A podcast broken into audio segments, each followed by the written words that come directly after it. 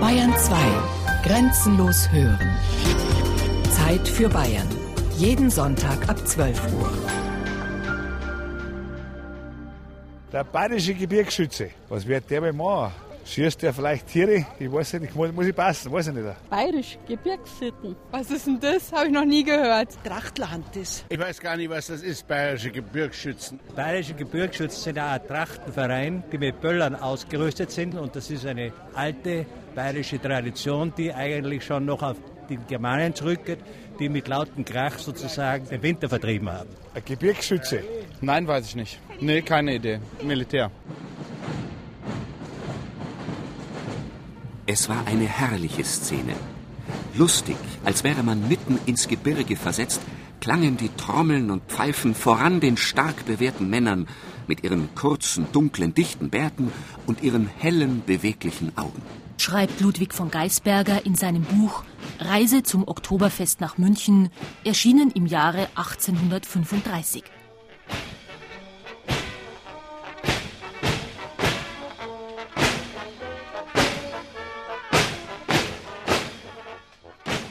Die bayerischen Gebirgsschützen. Psychogramm eines Selbstverständnisses. Ein Feature von Florian Scholbeck.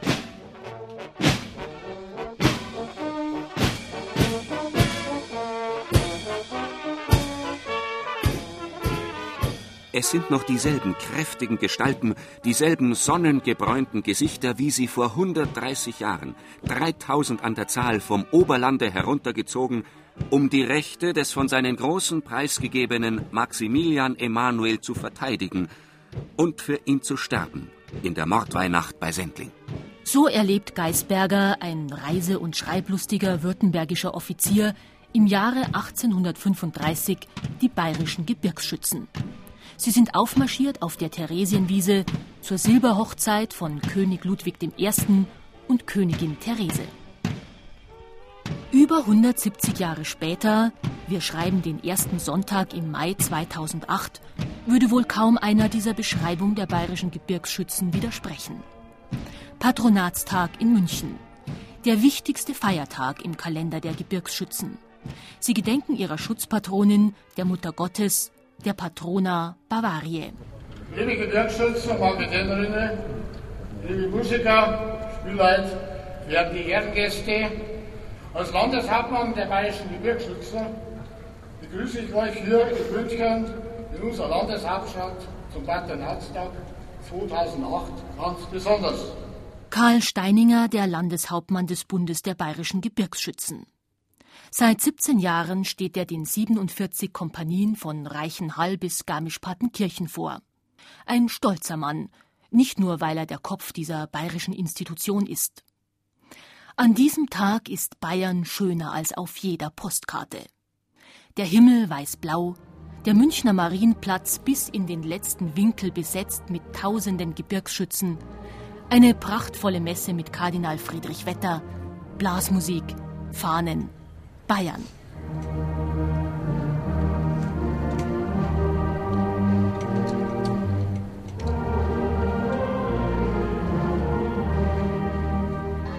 Bayerischer Stolz, mir san mir. Viele Männer spüren dieses Gefühl an diesem Tag und einer ganz besonders. Anton Linsinger, der Bundesfähnrich der bayerischen Gebirgsschützen. Er zeigt diese bayerische Grundhaltung in Vollendung. Patronatstag ist für uns eigentlich der höchste Tag, das ist die erste Messe. Da bitten wir dann, Mutter Gottes, dass es uns wieder die Kraft gibt, dass wir ausrucken können, dass wir gesund bleiben. Aber es ist ein fröhliches Erlebnis, und wenn man kommt mit den Gebirgsschützen wieder zusammen. Wenn man auch ab und zu wieder feststellen muss, oh der ist nicht mehr dabei, okay müssen. Aber man kann eigentlich sagen, es ist äh, Patronatstag, das erste Erfreuliche für Gebirgsschützen. Anton Linsinger macht eine imposante Figur. Groß, mächtiger, langer Bart, des Ernstes seiner Aufgabe voll bewusst. Als Bundesfähnrich trägt er die riesige Bundesfahne, marschiert bei den großen und kleinen Umzügen der Gebirgsschützen immer ganz vorne.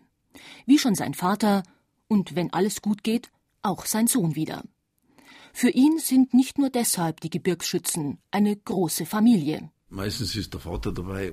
Jetzt ist man da von Haus aus schon verbunden. Also dann das nächste ist ja gleich Familie und der Glaube, das ist sowieso eins. Verstehst? Und wenn du, wenn du heute siehst, Hauke, das ist meine Heimat und ohne Heimat bist du gar nichts. Und die Gebirgsschützen also haben natürlich eine Mordstradition. Und ich glaube, jeder Junge, der wo von Alpenland ein bisschen ist, da möchte dazugehen. Jeder? Wirklich jeder? Haben doch in unserer Zeit die Vereine immer weniger Wert und Relevanz? Ist der Begriff Heimat schnell kitschig oder belastet? Traditionen und die Bindung an das Althergebrachte werden als rückwärtsgewandt betrachtet in einer globalisierten Welt. Zumal für viele Bayern und vor allem Nicht-Bayern der typisch bayerische Prunk, den an solchen Festen die Gebirgsschützen maßgeblich prägen, eine Mischung aus Verwunderung und Neid erzeugt. Psychologe Gerhard Hecht, ein Oberpfälzer und damit mit dem nötigen Abstand zum bayerischen Oberland, mit einer ersten Analyse. Ich glaube, wir können uns als Bayern, der normale Bayer, so wie ich jetzt, der sich eher traditionsverbunden fühlt, kann sich nicht vorstellen, wie kostbar das für viele Menschen ist, dass es etwas lange gibt. Ich glaube auch, dass es was mit Katholizismus zu tun hat, was ja auch eine der ältesten staatstragenden Religionen ist. Das sind ja nicht alle Religionen. Und dass diese Verbindung aus äh, diesen beiden langen Geschichten, dass die Leute so bewegt. Aber diese spezielle bayerische Variante, diese Mischung aus Prunk und Beständigkeit, die lebt, glaube ich, ganz stark von dieser Länge. Und davon, dass es immer gleich geblieben ist. Ich glaube, das ist gerade das Wichtige, dass das immer gleich bleibt.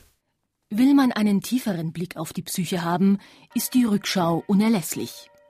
Professor Pater Leo Weber, emeritierter Kirchen- und Kunsthistoriker, an der Philosophisch-Theologischen Hochschule der Salesianer Don Boscos in Benediktbeuern hat sich die vergangenen Jahrzehnte intensiv mit dem altbayerischen Phänomen der Gebirgsschützen beschäftigt.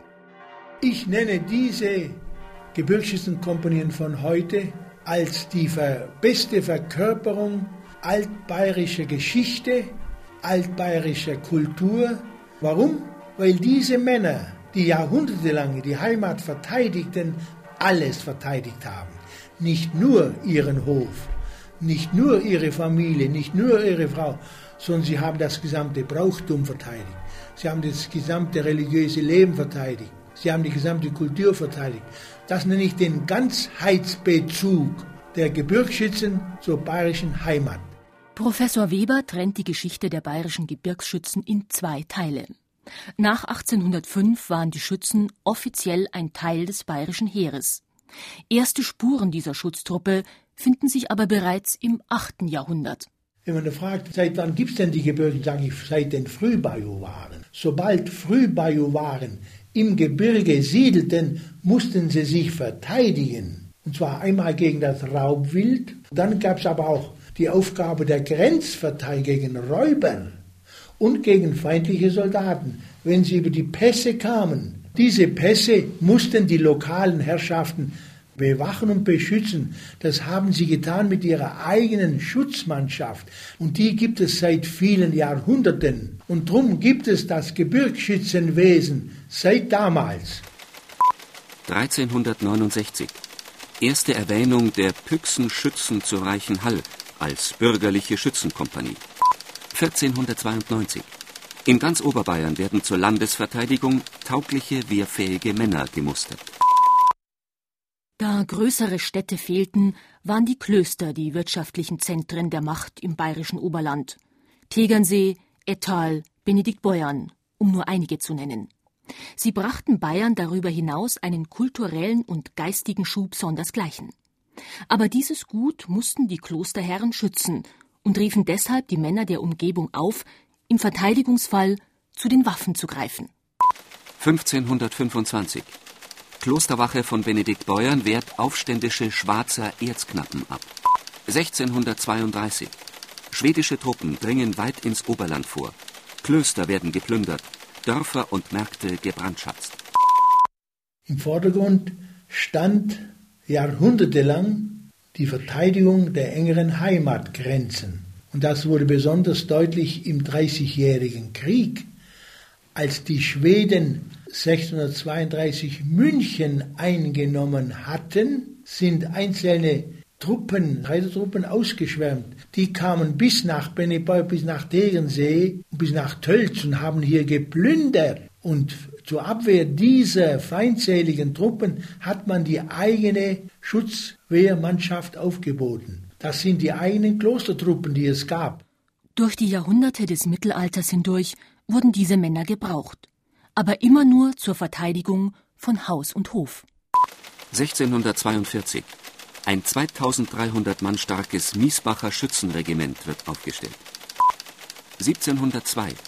Die Klöster Benediktbeuern und Tegernsee reorganisieren ihre Landesdefension zum Schutz der Grenze nach Tirol. 1704. Bayern wird unter kaiserliche Administration gestellt. 1705. Habsburgische Truppen besetzen im Mai Altbayern. 1705 ein Schicksalsjahr. Die bayerische Bevölkerung leidet furchtbar unter den kaiserlichen Besatzern. Es kommt zum Volksaufstand. Lieber bayerisch sterben als kaiserlich verderben. Die Sendlinger Mordweihnacht. Der erste Aufstand des Volkes in Bayern. Tausende ziehen kurz vor Weihnachten gegen München, wollen die Stadt von den kaiserlichen Besatzungstruppen befreien. Ihr Land befreien von den Habsburgern, sagt Leo Weber. Der Grund war die brutale Besatzungsmethode der Habsburger zur Rekrutierung der Bauernsöhne und natürlich auch der Abgaben. Man hat von den Bauern die Abgaben verlangt, die Lebensmittelabgaben und auch Geldabgaben nicht. Also das war alles eine ganz drückende Last. Kaiser Joseph I. verlangte, dass sein Wille ohne jede Konsideration vollzogen werde. Das Land sollte so ausgepresst werden, dass es künftig dem Kurfürsten unnütz sein solle. Dagegen haben sich die Leute gewehrt. Die Bauern aus dem Oberland verließen ihre Familien und Höfe und zogen gegen München. Dieses todesmutige Unterfangen wurde ihnen mit der Sehnsucht nach einer bayerischen Freiheit versüßt, aufgestachelt von manch zweifelhaften Anführern. Der Aufstand scheiterte. Über 1100 Oberlandler, schlecht bewaffnet, starben vor der Sendlinger Kirche. Die Elitesoldaten des Kaisers hatten für sie kein Pardon. Bis heute gedenken die Gebirgsschützen der Gefallenen von 1705. Neben dem Patronatstag der zweitwichtigste Termin im Jahr. Weihnachten in Warkirchen. Dort, wo das Oberländerdenkmal steht. 24. Dezember, 9 Uhr früh. Wenn das Wetter passt, dann ist Warkirchen, der kleine Ort zwischen Bad Tölz und Miesbach, über jedes oberbayerische Klischee erhaben. Zahlreiche Kompanien haben sich versammelt. Das erste Ziel, die Kirche. Der Engel des Herrn brachte Maria die Botschaft. Die Pfarrkirche St. Martin ist bis auf den letzten Platz mit Gebirgsschützen gefüllt. Bis dicht um den Altar drängen sich die Kameraden. Wenn dann die Warkirchner Sänger den Raum mit dem Andachtsjodler erfüllen, werden auch harte Oberlandler weich. Der Bundesfähnrich Anton Linsinger ist seit 45 Jahren jedes Jahr dabei.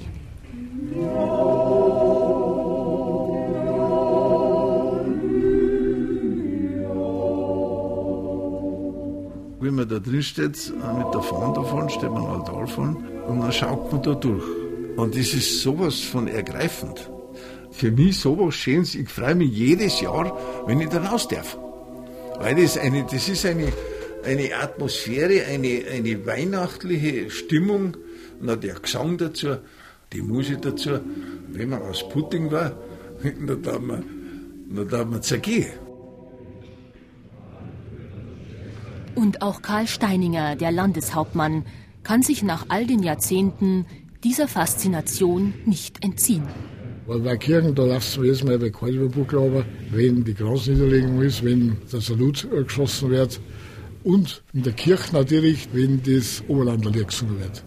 Also das ist für mich, wir sagen, ein Gefühlsfuß, wo ich mit mir kämpfen muss, die Tränen in den Augen weil das ist wirklich was Besonderes. Die längst vergangenen, schweren Zeiten, bei Sendling war's wie allbekannt, sah man die Oberlandler streiten, für König, Ehr und Vaterland.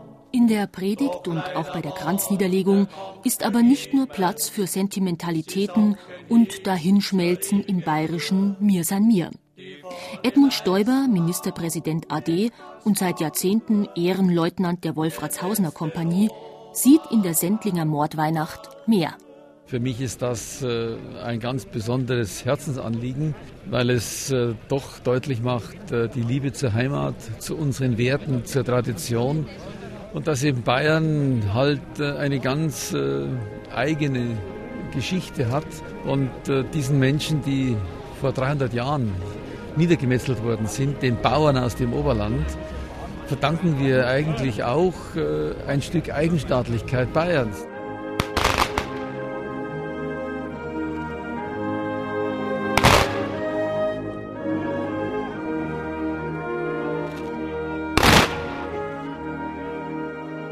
Josef Obermeier hält seit Jahren die Weihnachtsmesse in Warkirchen. Er ist kein Mann, der nur nach hinten schaut. Das, was er sagt, nicht nur als Geistlicher, sondern auch als Ehrenmitglied der Kompanie Warkirchen, hat bei den Gebirgsschützen Gewicht. Er predigt seinen Kameraden den Blick in die Zukunft mit offenem, wachem Geist. Die ganze Liebe zum Vaterland darf nicht den Verstand ausschalten. Man muss langfristiger denken und langfristiger planen, um ein Vaterland zu schützen und zu leben. Und diese Langfristigkeit, die muss in die Tiefe gehen. Wer Haus und Hof hat und Kinder, schützt ein Land anders wie einer, der nur für sich selber denkt. Und diese Kameradschaft und dieses Wissen, für den Glauben und für das Vaterland da zu sein, gibt eine Souveränität. Das haben die Schützen bewiesen über Jahrhunderte.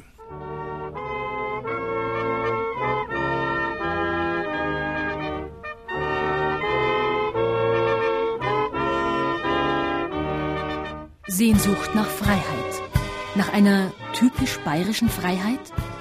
Für Professor Pater Leo Weber schwebte 1705 der urbayerische Geist schlechthin mit bei den Aufständischen der Sendlinger Mordweihnacht. Ich nehme für Sie in Anspruch das Ideal der Aufständischen von 1705, wo es um die kurbayerische Libertät ging. Das ist ein Ausspruch von damals.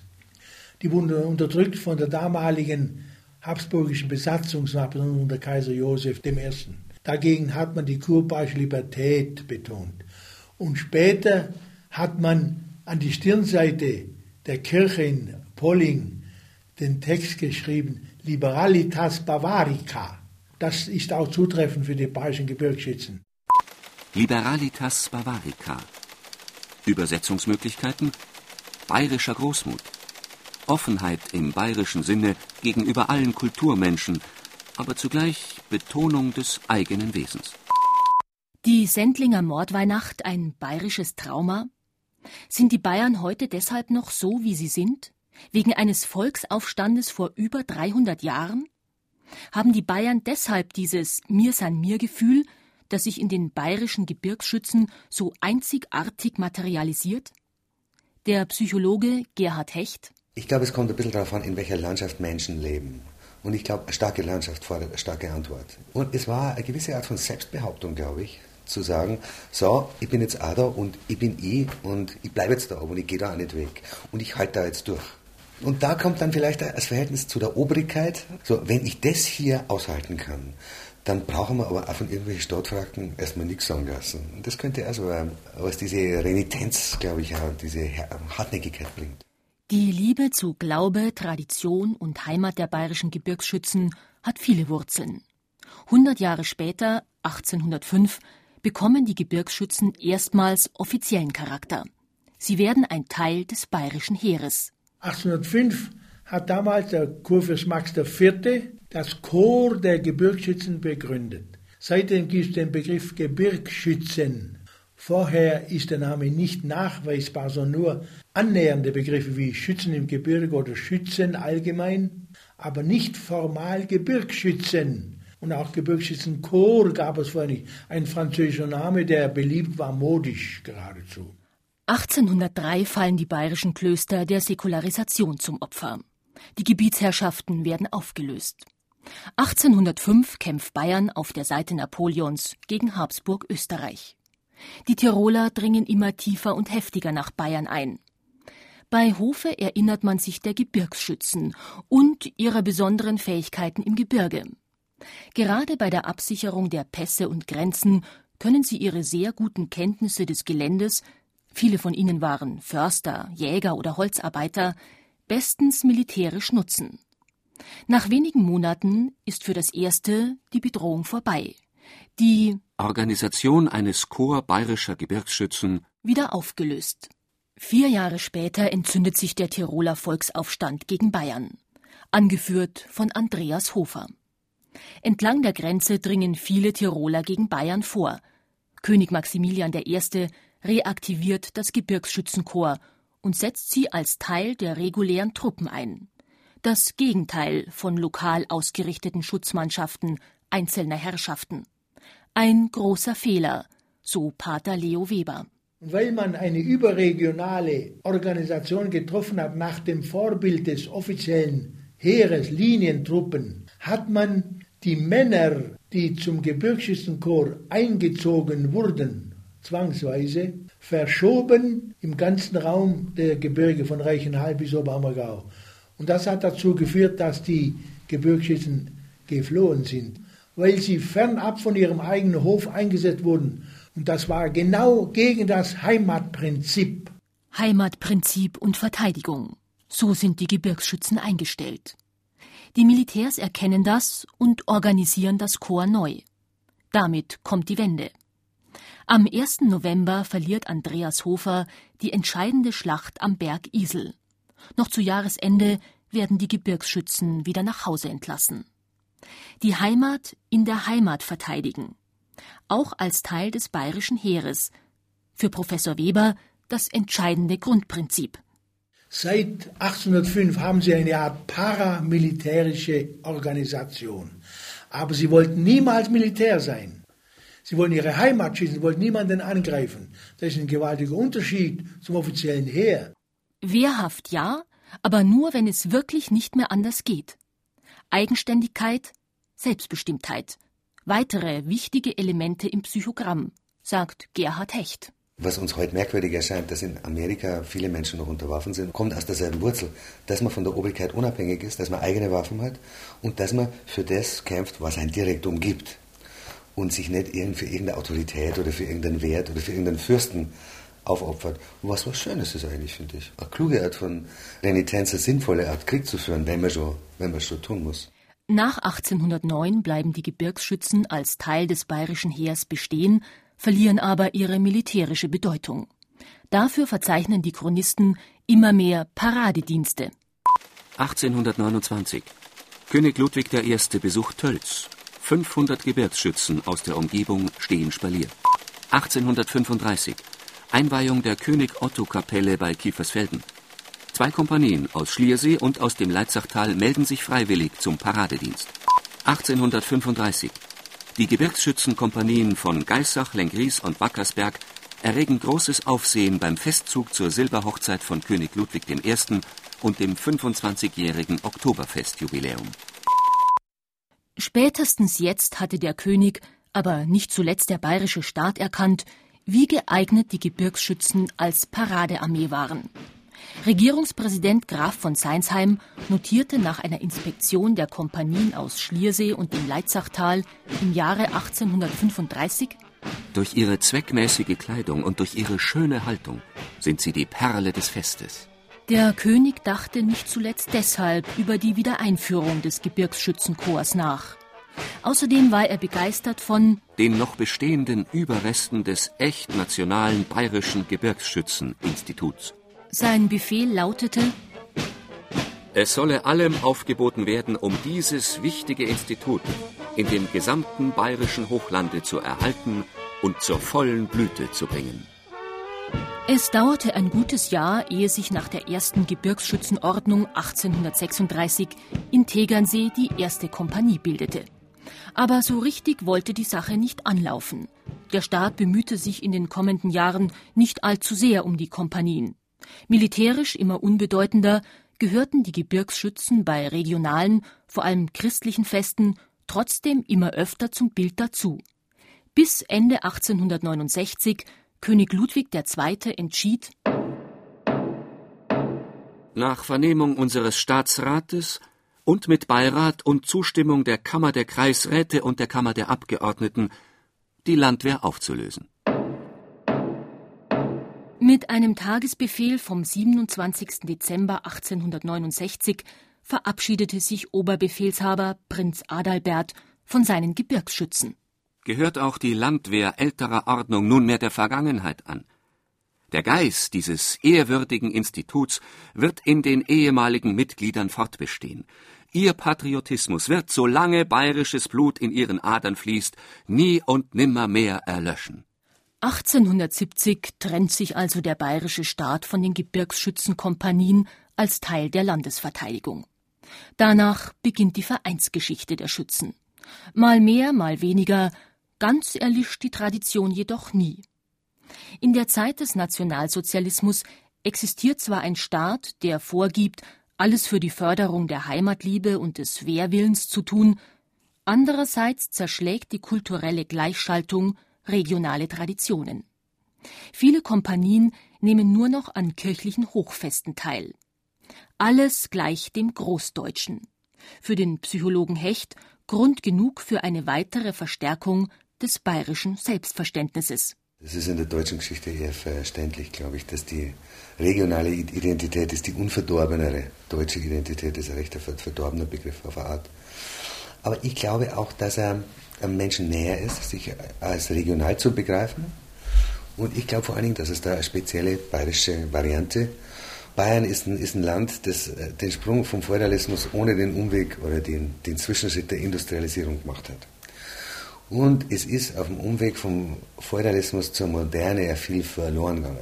Zum Beispiel die feste Einordnung in eine, in eine feudale Struktur, dass ich ein, ein wenig als Bäcker geboren bin, dann werde ich hier Bäcker. Und als sich das aufgelöst hat und diese ständige Gesellschaft sich immer mehr aufgelöst hat, haben die Leute natürlich nach neuen Identitäten gesucht. Und was lag nahe, als die Region als Identitätsrahmen zu nehmen. Ja, wenn ich sage, äh, ich bin zwar jetzt nicht mehr eingeordnet in eine feudale Pyramide quasi, aber ich bin jetzt ein Rottaler oder ich bin ein Rengsburger oder ein Ober, Oberpfälzer oder ein Chiemgauer. Und das ist erst einmal, da bin ich erst einmal irgendwas. Wenn ich sonst nichts bin, das bin ich. Und das ist in Bayern, denke ich, noch stärker spürbar, dieser Übergang aus dieser feudalen Welt in die moderne Welt. Sepp Bachmeier, Hauptmann der Tegernseer Kompanie, organisiert nach dem Zweiten Weltkrieg das erste große Treffen bayerischer und Tiroler Gebirgsschützen. Im Juni 1949 lädt er zum Tag des alpenländischen Volkstums nach Rottach-Egern an den Tegernsee ein. Nur ein Jahr später wird das Fest wiederholt. Mit rund 25.000 Besuchern ein voller Erfolg. Sepp Bachmeier machte in diesen Jahren immer wieder klar, um was es den Gebirgsschützen geht. Wir Gebirgsschützen spielen nicht Militär. Wir sind keine Vereine der Vereinsmeier. Die Leute, die uns sehen, die sollten erkennen, dass es heute noch Männer gibt, denen die Heimat und alles, was dazugehört, etwas bedeutet. Was gehört denn zur Heimat? Das ist der Schutz nach außen und der Schutz nach innen. Es gehört der Schutz der Kultur, der Schutz der Architektur, der, der Höfe, der Schutz der Familien, der Schutz des Glaubens, der Schutz des Brauchtums. Die Gebirgischen haben das seit Jahrhunderten repräsentiert und darum kann ich auch sagen, wenn heute die Gebirgischen aufmarschieren, geordnet auch mit einer gewissen Marschordnung, das ist ja schön, wenn sie aufmarschieren, dann ist das für mich eine Demonstration der Geborgenheit, des Schutzes. Und ich nenne das die Intronisation des bayerischen Heimat- und Lebensgefühls. Oder, wie bayerische Ministerpräsidenten vornehmlich an Patronatstagen sagen würden, Und wer nicht weiß, woher er kommt, der weiß nicht, wo er steht und der weiß nicht, wohin er gehen soll. Ich sage, wenn es die Gebirgsschützen, wenn es diesen verschworenen Haufen nicht mehr gäbe, würde Bayern seine Substanz verlieren. Deswegen seid stolz darauf. Mit euch verbindet man Bayern, meine sehr verehrten Damen und Herren. Die bayerischen Gebirgsschützen sind etwas ganz Besonderes. Wenn die norddeutschen Bayern hören, dann denken sie an einen Tag wie den heutigen, an den weißblauen Himmel, farbenfrohe Trachten, schöne Uniformen. Jeder zumindest in Deutschland, aber wahrscheinlich auch zwischen Amerika und Japan verbindet das mit dem Freistaat Bayern. Bayern, Schutz, Familie, Glaube, Ordnung, Uniform, Gruppe, Geborgenheit, Wehrhaftigkeit. Sehnsucht nach Heimat. Weil wir uns zuordnen wollen. Wir wollen uns als Teil von der Gemeinschaft be begreifen. Der Mensch ist ein heillos soziales Wesen. Zu Hause ist man nur da, wo die Heimat ist. Deswegen ist Freiheit auch da, wo die Göttin des Herdfeuers ist, die Freya. Man ist dann zu Hause, man ist dann frei, wenn man bei denen ist, zu denen man äh, gehört. Das halte ich nicht nur für eine Sehnsucht, das halte ich für eine Grundprägung. Das glauben wir nur in der Moderne, dass das eine kleine Sehnsucht geworden wäre. Das war für einen früheren Menschen so wichtig wie Atmen. Sehnsucht nach Tradition. Das würde ich gerne umformulieren zur Sehnsucht nach der tröstlichen Wiederholung. Ich glaube, wenn wir jedes Ostern unser Gleichheitswein und die Butter und das Salz und die Eier essen, man isst es, weil es immer das Gleiche ist. Und weil wir, glaube ich, in der Moderne vergessen haben, die tröstliche Kraft der Wiederholung zu lieben.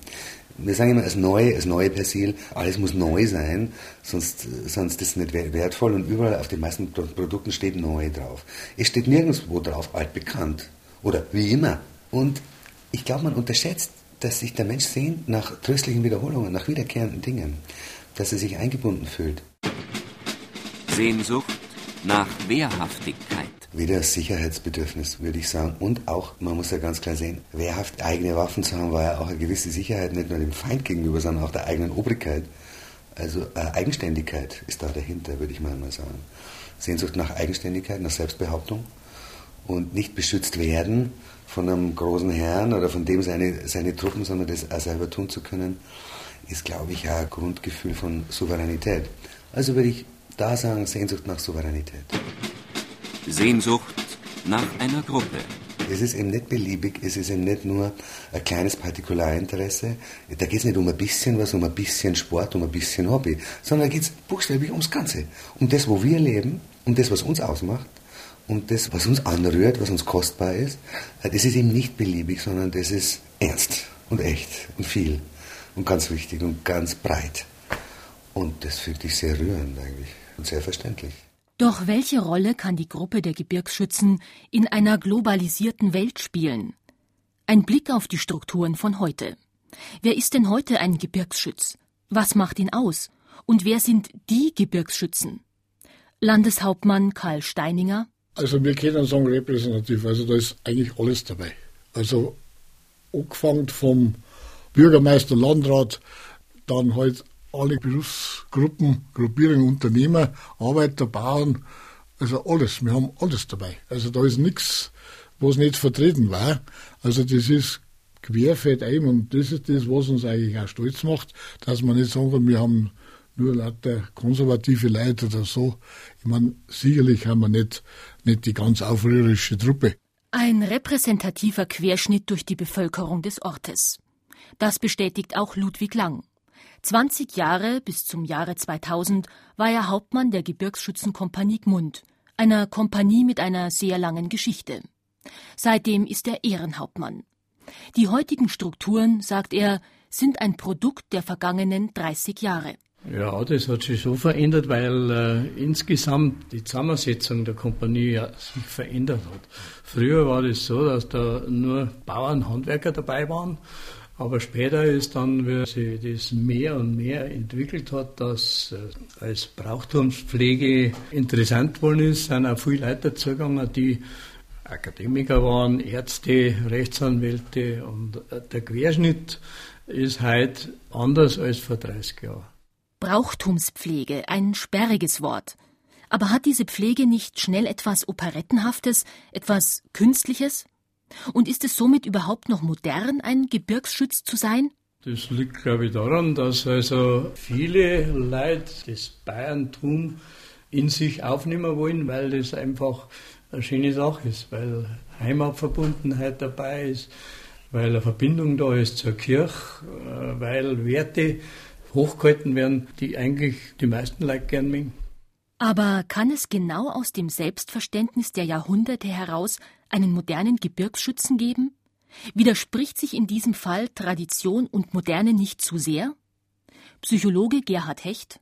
Man muss natürlich sehen, dass diese Vereinigungen eher rückwärtsgewandt sind. Und auch am 30-Jährigen würde man eher das Streben in die Zukunft attestieren, als das Festhalten an der Vergangenheit. Aber ich könnte mir vorstellen, wenn das ein 30-Jähriger ist, der könnte sehr gut modern aufgestellt sein innerlich und sich trotzdem nach hinten quasi verankern, verorten in einer Tradition, die ihm sein Umfeld, seine Umgebung, seine Gegend nahelegt und könnte es durchaus gleichzeitig machen. Es wird natürlich dann ein bisschen was von der Wucht verlieren, glaube ich. Aber wenn das ein echt empfundenes Gefühl ist, dann sehe ich es weniger als einen historischen Vorgang, sondern als einen poetischen Vorgang.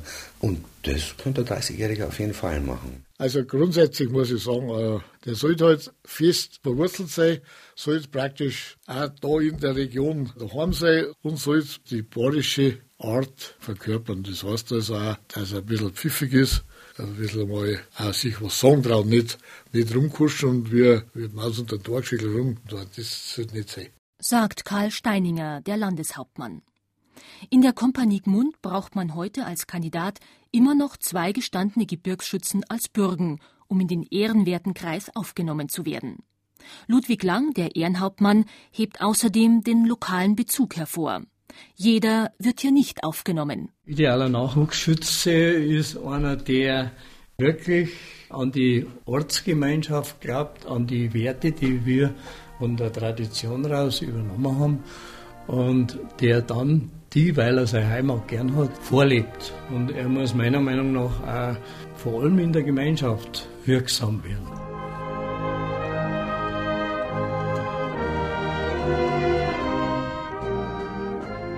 In der Gemeinschaft wirksam werden. In einer Gruppe, einer sehr lokalen Gruppe, die aufgrund ihrer Ziele, Werte, Rituale und Traditionen alle Standesunterschiede vergessen macht. Eine Idealvorstellung? Psychologe Gerhard Hecht sieht hier die eigentlichen Wurzeln in der regionalen Identität. Der Witz an der regionalen Identität ist ja gerade, dass wir jetzt nicht mehr unter, unterschieden sind nach Schicht und Zugehörigkeit, sondern dass wir den gemeinsamen Nenner suchen. Was haben wir denn gemeinsam alle? Wenn wir jetzt mal die Unterschiede weglassen, die es ja gibt, und lass uns doch mal was, was Gemeinsames suchen, wo wir uns finden können, und lassen uns eine Form finden, in der wir diese Gemeinsamkeit konstant leben.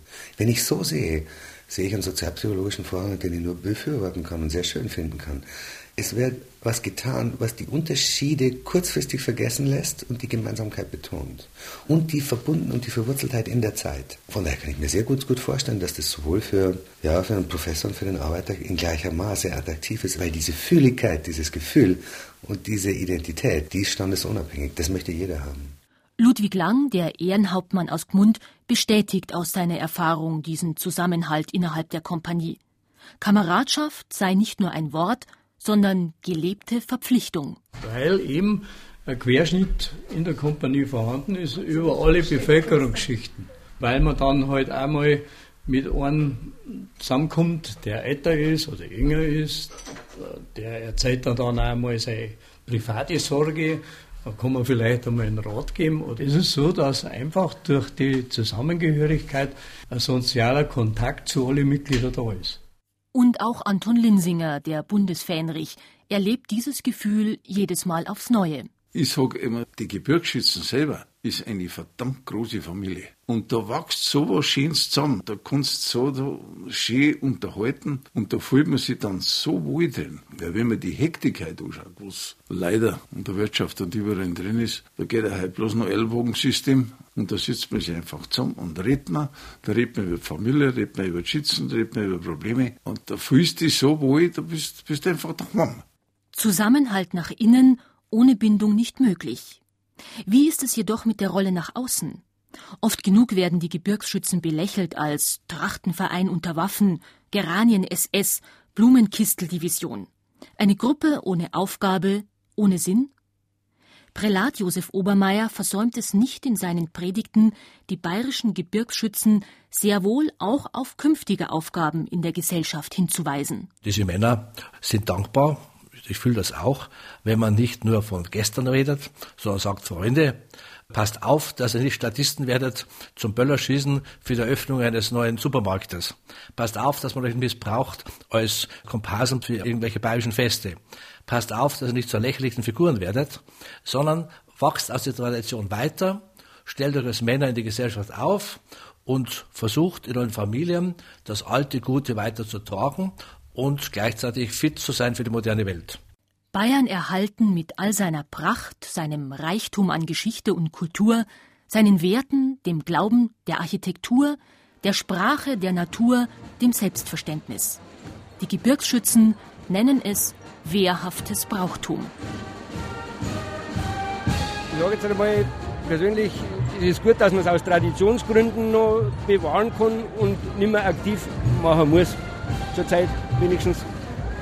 Aber die Tradition ist, glaube ich, schon gut, dass man die aufrechterhalten. Brauchtum ist nur noch das darzustellen, was wir jetzt machen. Aber das ist das letzte Überbleibsel eigentlich, was wir da haben. Wehrhaftes Brauchtum bedeutet auch, dass man die Bereitschaft für die Heimat im Notfall einzutreten auch pflegen soll. Wehrhaft, aber nicht militaristisch. Patriotisch, aber nicht nationalistisch. Traditionell, aber nicht traditionalistisch. Letztes wäre eng, bigott. Das Gegenteil davon ist kurbayerische Libertät und Liberalitas Bavarica. Und diese Ideale sind unausrottbar, die dürfen nicht sterben. Die müssen hochgehalten werden. Heute ist es für mich eine Berufung. Ich mache es gern. Ich bin gern dabei. Deshalb marschiere ich auch als Preuße mit. Ne? Wehrhaftes Brauchtum. Das glaube ich, auch wenn es einmal brennt, einstehe für einen anderen, das ist für mich wehrhaftes Brauchtum. Und wenn es einmal ganz grob wird, dann müssen wir mal gegen München oder gegen Bonn marschieren. Ganz persönlich ist das äh, wehrhaft sein, das heißt also gegen die Einwirkungen für unsere bayerische Heimat, gegen die Einwirkung für unsere bayerische Gesinnungen praktisch zu stehen. Das ist für mich das Wichtigste. Wehrhaftigkeit hat jetzt dem Schuss in dem Sinne nichts zu das ist symbolisch. Wenn ich ein Gewehr trage oder ein Sabe, das ist rein symbolisch. Sein. Ja, Erhalt der Heimat, das, das Alte von daheim erhalten, äh, Schutz gegen andere weltliche Einflüsse und dass wir halt mit uns nicht alles machen lassen, was sie meinen. Das Brauchtum, das Überlieferte von den Vorfahren weiterzuführen und zwar original nachzuführen, ohne zu verkitschen. Das wehrhafte Brauchtum. Ja, da man sagt, wir schauen auf unsere Heimat, Brauchtum, Familie, die beschützen wir. Eigentlich, wir schießen halt nicht umeinander. Aber die beschützen wir mit unserem Auftreten, wenn man das so sagen darf. Wehrhaftes Brauchtum ist bei mir, ja, die, die Gebirgsschützen, die einfach das so vertreten, wie es früher war. Also es kommt nichts Neues dazu, sondern einfach die Tradition wie gehabt. Wehrhaftes Brauchtum. Brauchtum kommt von ich kann es brauchen. Ist lebensfähig, ist zukunftsweisend, ist Heimat. Und wenn ein Mensch Heimat hat und wenn er brauchbare Rituale hat, wie arbeite ich, wie gestalte ich den Sonntag, wie gehe ich mit meinen Nachbarn um, dann ist das, ohne aggressiv zu sein gegen andere, ein Stück Wehr. Hier ist eine feste Lebenskultur und die kann sich behaupten und die hat Zukunft. Brauchtum, das beständig ist und das sich darstellt. Wehrhaftes Brauchtum, der Zusammenhalt von Bayern, die Leute und wichtig die Kirche. Das ist der Hintergrund. Wehrhaftes Brauchtum. Hm, Verschieße, was gibt die Bayern? da war zum Beispiel Demonstration in Miesbach, wie die, die Grünen vorgeschlagen haben, äh, die Kreuze aus, aus den Schulen zu entfernen. Und da ist die gesamte Kompanie in Miesbach aufmarschiert, mit allen anderen Kompanien, die in der Nachbarschaft sind. Und haben sich praktisch hingestellt und, und gezeigt, dass sowas nicht war. Wehrhaftes Brauchtum besteht darin, dass wir leben, was wir für richtig und überzeugend halten und es anderen so vorführen, dass es Nachmachen lohnt und dass es beibehalten sich als Bewährung darstellt. Und so findet sich zwischen all den Schützen am Patronatstag auch ein ehemaliger Minister. Thomas Goppel, CSU, wie schon sein Vater, aktiver Gebirgsschütz. Politik und Gebirgsschützen. Offenbar eine klassische Verbindung in Bayern. Auf den ersten Blick. Der bayerische Ministerpräsident ist traditionell der weltliche Schutzherr. Goppel, Strauß, Streibel, Stoiber. Sie alle waren aktive Gebirgsschützen. Allen voran Franz Josef Strauß instrumentalisierte sie zu einem wichtigen Teil der Außendarstellung in Bayern. Ich fühle mich heute nicht nur kampfkräftig, auch den kommenden Strapazen an Geist und Hand, muss man in dem Fall sagen, äh, gewachsen. Ihr habt mir eine sehr große Freude gemacht. Ich bin einer der Euren. Dafür ein herzliches Glück auf und Dankeschön. Die Dankesrede zum 70. Geburtstag am 6. September 1985. Und die Schützen hielten ihm die Treue bis zu seinem Tod drei Jahre später. Ja, und in diesem Moment ist der Trauerzug am Geschwister-Scholl-Platz kurz vor dem Siegestor zum Stehen gekommen. Die Lafette mit dem Sarg des verstorbenen bayerischen Ministerpräsidenten bedeckt von einer weiß-blauen Rautenfahne. Er steht jetzt hier im gleißenden Scheinwerferlicht. Die Nacht ist hereingebrochen. Vorneweg zogen die Musikzüge, zogen Ehrenkompanien der verschiedenen Waffengattungen, zogen die Gebirgsschützen. Sie alle warten jetzt hier, stehen noch einmal stumm und erweisen Franz Josef Strauß die letzte Ehre. Er wird hier mit einem Salut verabschiedet. Einmal neigen sich hier die vielen, vielen Fahnen von 41 bayerischen Gebirgsschützenkompanien Franz Josef Strauß war einfach der Mann für die Gebirgsschützen, für die Bevölkerung. War einfach der Mann, der hat einen Kopf gehabt, der Mann hat einen Kreuz gehabt, der hat sich was traut. Fehler macht jeder, sage ich immer wieder, um Gottes Willen, so darf man da jetzt nicht sagen. Aber das, was da äh, gemacht hat, ist schon im Dom war das schon so feierlich und festlich. Und dann, wenn wir da rausmarschiert sind, also das war aus dem Siegestor ist ja dann auch Schluss gewesen. Und war hinter dem Siegestor ist ja alles dunkel gewesen. Haben die ganzen Lichter abgetragen und dann ist der Sarg durchs Siegestor durch. Dann war der weg. Und wir sind da Spalier gestanden, rechts und links. Das bringt man immer aus. Man will es auch gar nicht ausbringen vom Kopf. Also das ist, das ist herrlich. Doch die gut 13.000 bayerischen Gebirgsschützen als treues Wahlfußvolk der CSU darzustellen, wäre falsch. Sie selbst wollen ganz in ihrem bayerischen, eigenständigen Geist denken und handeln. Auch politisch. Politisch hat das gar nichts zu tun. Wir haben in unserer Satzung uns auch politisch überhaupt nicht bewegen. Die Schützen müssen sich sicherlich äh, immer wieder im, äh, den Wandel und den Herausforderungen der Zeit stellen. Äh, wir sind politisch sehr offen. Es ist lediglich Tradition und Verbundenheit mit der Heimat. Das hat ja mit der CSU nichts zu tun. Das ist eigentlich ganz was anderes. Partei und das sollte man eigentlich ein bisschen trennen.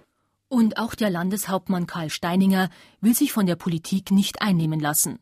Politisch sind die Gebirgsschützen neutral, sagt Steininger. Da lege ich großen Wert drauf, dass das äh, schon weitgehend neutral ist. Das ist selbstverständlich. Aber es wird natürlich so, so vermutet. Ich muss aber auch dazu sagen, wenn wir im Patronatstag, wir laden immer auch diese dort zuständigen Politiker ein. Ganz gleich, welcher Couleur er ist. Dass die nie kommen, das ist denen ein Problem. Gebirgsschützen zur Totenehrung. Achtung! Es gehört einfach zusammen. Und wenn man heute eine Festlichkeit hat, dann haben wir den Kirchenzug, dann ist die Messe, die unbedingt, die kennt unbedingt, das brauchst du, das brauchen wir äh, von Herzen, das, das Gespür einfach. Äh, du kannst gar nicht anders, das, das ist einfach da. Und dann, wenn du deine Pflicht erfüllt hast, wenn man es ganz streng sieht jetzt, dann kommt die Schiene. Da trinkt man das Bier und macht man Brotzeit und sitzt man beieinander, dass das Menschliche, dass das äh, erhalten bleibt.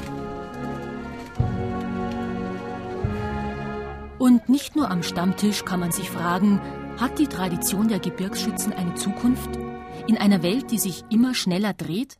In der soziale Strukturen und Bindungen verschwinden und das individuelle Glück im Vordergrund steht? Was wird also sein, wenn sich in knapp 100 Jahren die Sendlinger Mordweihnacht zum 400. Mal jährt? Professor Pater Leo Weber, emeritierter Kirchen- und Kunsthistoriker an der Philosophisch-Theologischen Hochschule der Salesianer Don Boscos in Benediktbeuern. Das Gebirgsschützenwesen wird es weiterhin geben, weil sie aus der Mitte der Gesellschaft und der Heimat herausgewachsen sind seit 1500 Jahren. Gebirgsschütze kommen nicht von Schießen, sondern von Schützen. Der Landeshauptmann der bayerischen Gebirgsschützen, Karl Steininger, Klein-Pinzenau. Die gibt's noch. Da bin ich fest überzeugt. Außerdem gibt es uns alles an dem. Aber die Schützen, wie ich schon sage, mit der Zeit gehe und in 100 Jahren gibt es uns noch. Da bin ich fest überzeugt. Anton Linsinger, Bundesfähnrich und Mitglied der Gebirgsschützenkompanie Tegernsee. Man muss mit der Zeit gehen. Überhaupt keine Frage nicht. Aber umso mehr, was ich modernisieren tue, umso weniger komme ich vom Brauchtum weg. Es sollte der Sinn, der Ursprung, der sollte nicht modernisiert werden oder kaputt gemacht werden. Ich bitte Mutter Gottes, weil irgendwann komme ich hoffentlich einmal auf, dann werde ich mit ihr reden, wenn es möglich ist, dass die das ein bisschen steuert, dass die ja nicht dieses Schöne, was wir haben, überhaupt in Alpenland dass das da kaputt geht. Das darf nicht kaputt gehen. Prälat Obermeier, Erzdiözese München und Freising, Ehrenmitglied der Gebirgsschützenkompanie Warkirchen. In dieser Form sicher nicht. Ich hoffe aber, dass es die Erinnerung daran gibt. Traditionen liegen ja nicht bloß bei den Menschen, Traditionen liegen auch in der Erde drin. Und ich hoffe fest, dass unser Land so kräftig ist, dass man nicht vergisst, was damals in Sendling geschehen ist und nicht vergisst, dass es viele mutige Männer und Frauen gegeben hat in unserer Geschichte, die aus dem Glauben, aus dem politischen Leben heraus ihren Kopf hingehalten haben. Soweit die Innensicht. Bleibt abschließend, wie bei jeder Psychoanalyse, die Prognose des Fachmanns. Die Sicht von außen, die Sicht nach vorne. Gerhard Hecht sieht für das Modell Gebirgsschützen durchaus eine Zukunft. Ich glaube nicht, dass die in der Zeit weniger werden. Ich würde sogar die Prognose wagen, dass es mehr wird. Weil ich mir vorstellen kann, dass gerade der Regionalismus stärker werden wird, dass sich die Rückbesinnung auf Religionen stärker wird, dass es eine Gegenbewegung zu diesen Auflösungstendenzen gibt. Und dass der Vorgang von Versatzstücke der Vergangenheit nehmen, die sowohl die Regionalität, die Verwurzelung, die tröstliche Wiederholung, als auch diese starke Identitätsbildung beinhalten, da kann man mir durchaus vorstellen, dass neue Formen entstehen. Aber dass sich eine von den alten auflösen wird, glaube ich eher nicht. Nicht in der heutigen Zeit. Ihr über Jahrhunderte gewachsenes Selbstverständnis wird die Gebirgsschützen weiter in die Zukunft tragen. Die Freiheit ist das wichtigste Ziel. Und dafür treten die Gebirgsschützen ein. Im Geiste von Liberalitas Bavarica und kurbayerischer Libertät. Das ist also ein Pfeiler der bayerischen Psyche. Herausgekommen ist nicht nur bei den altbayerischen Gebirgsschützen das eigentliche Mir san mir. Ja, warum nicht? Stolz ist es vielleicht, dass ich sage, ja Himmel, Herrgott, wenn ich schon da bin, kann ich auch stolz sein drauf. Wenn wir jetzt schon hier sind, können wir das auch feiern. Wenn wir schon die sind, wie wir sind, können wir es der anderen auch sagen, dass wir die sind, die wir jetzt sind. Und daran kann ich nichts Krankes finden und nichts Niederes, gar nichts. Das rührt mich eher. Und da muss ich eher aufpassen, dass ich nicht vom eigenen Pathos weggetragen werde. Das finde ich was herzlich und herzhaft Schönes. Die bayerischen Gebirgsschützen. Psychogramm eines Selbstverständnisses. Ein Feature von Florian Schulbeck. Die Sprecher waren Jutta Schmuttermeier und Friedrich Schloffer. Ton und Technik Christiane Schmidbauer und Roland Böhm. Redaktion Gerald Huber.